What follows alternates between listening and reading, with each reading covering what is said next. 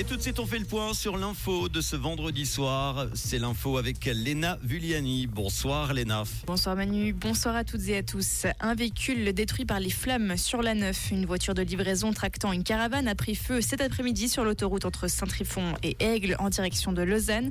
Le véhicule a été entièrement détruit, mais les occupants s'en sortent indemnes. Le conducteur est un Français de 22 ans et un problème technique semble être à l'origine du sinistre.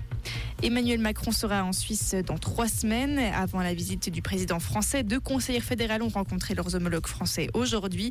Karine Keller-Souter s'est entretenue à Paris avec Bruno Le Maire. Le but, intensifier les relations entre la France et la Suisse sur les sujets économiques et financiers. Elisabeth Baumschneider, quant à elle, a rencontré dans la région genevoise Gérald Darmanin. Ils ont adopté un plan d'action en matière de migration. Beau Noël doit rectifier le tir. Les festivités de fin d'année à Lausanne doivent réduire l'offre des bars et des horaires. La ville a déterminé de nouvelles conditions et cela à la suite de revendications de Gastro Lausanne et de l'association Qui va payer l'addition.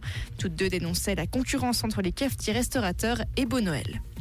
Les couples devraient à nouveau pouvoir opter pour un double nom de famille. La commission des affaires juridiques du National a adopté son projet aujourd'hui, projet qui prévoit également la possibilité de donner un double nom aux enfants.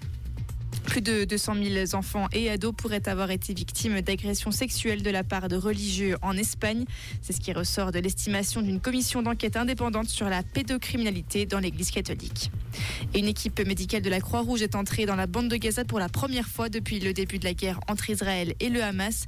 De son côté, l'ONU a dénoncé des crimes de guerre dans le conflit qui oppose Israël au mouvement islamiste du Hamas. Les deux parties sont visées. Merci beaucoup. Léna, on te retrouve tout à l'heure en fin d'émission à 19h. Comprendre ce qui se passe en Suisse romande et dans le monde, c'est aussi sur Rouge. Attention, en soirée, nous allons avoir le retour des nuages et d'une zone pluvieuse qui va traverser la région durant la nuit. La limite plus neige est en ce moment à 1800 mètres. Les températures en pleine sont de 13 à 14 degrés à Rossange, Betan, Cuarny, Mont-la-Ville, Carouge et Martigny.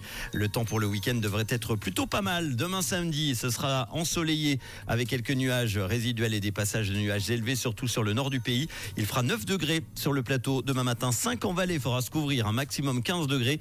Et dimanche, un assez ensoleillé malgré des passages nuageux, surtout le long du Jura et dans le Haut-Valais et des quelques gouttes qui pourraient avoir lieu le long du Jura en pleine. On aura 7 degrés dimanche matin, maximum 14 degrés sur le plateau, 18 en Valais dans l'après-midi et dans le Chablais également.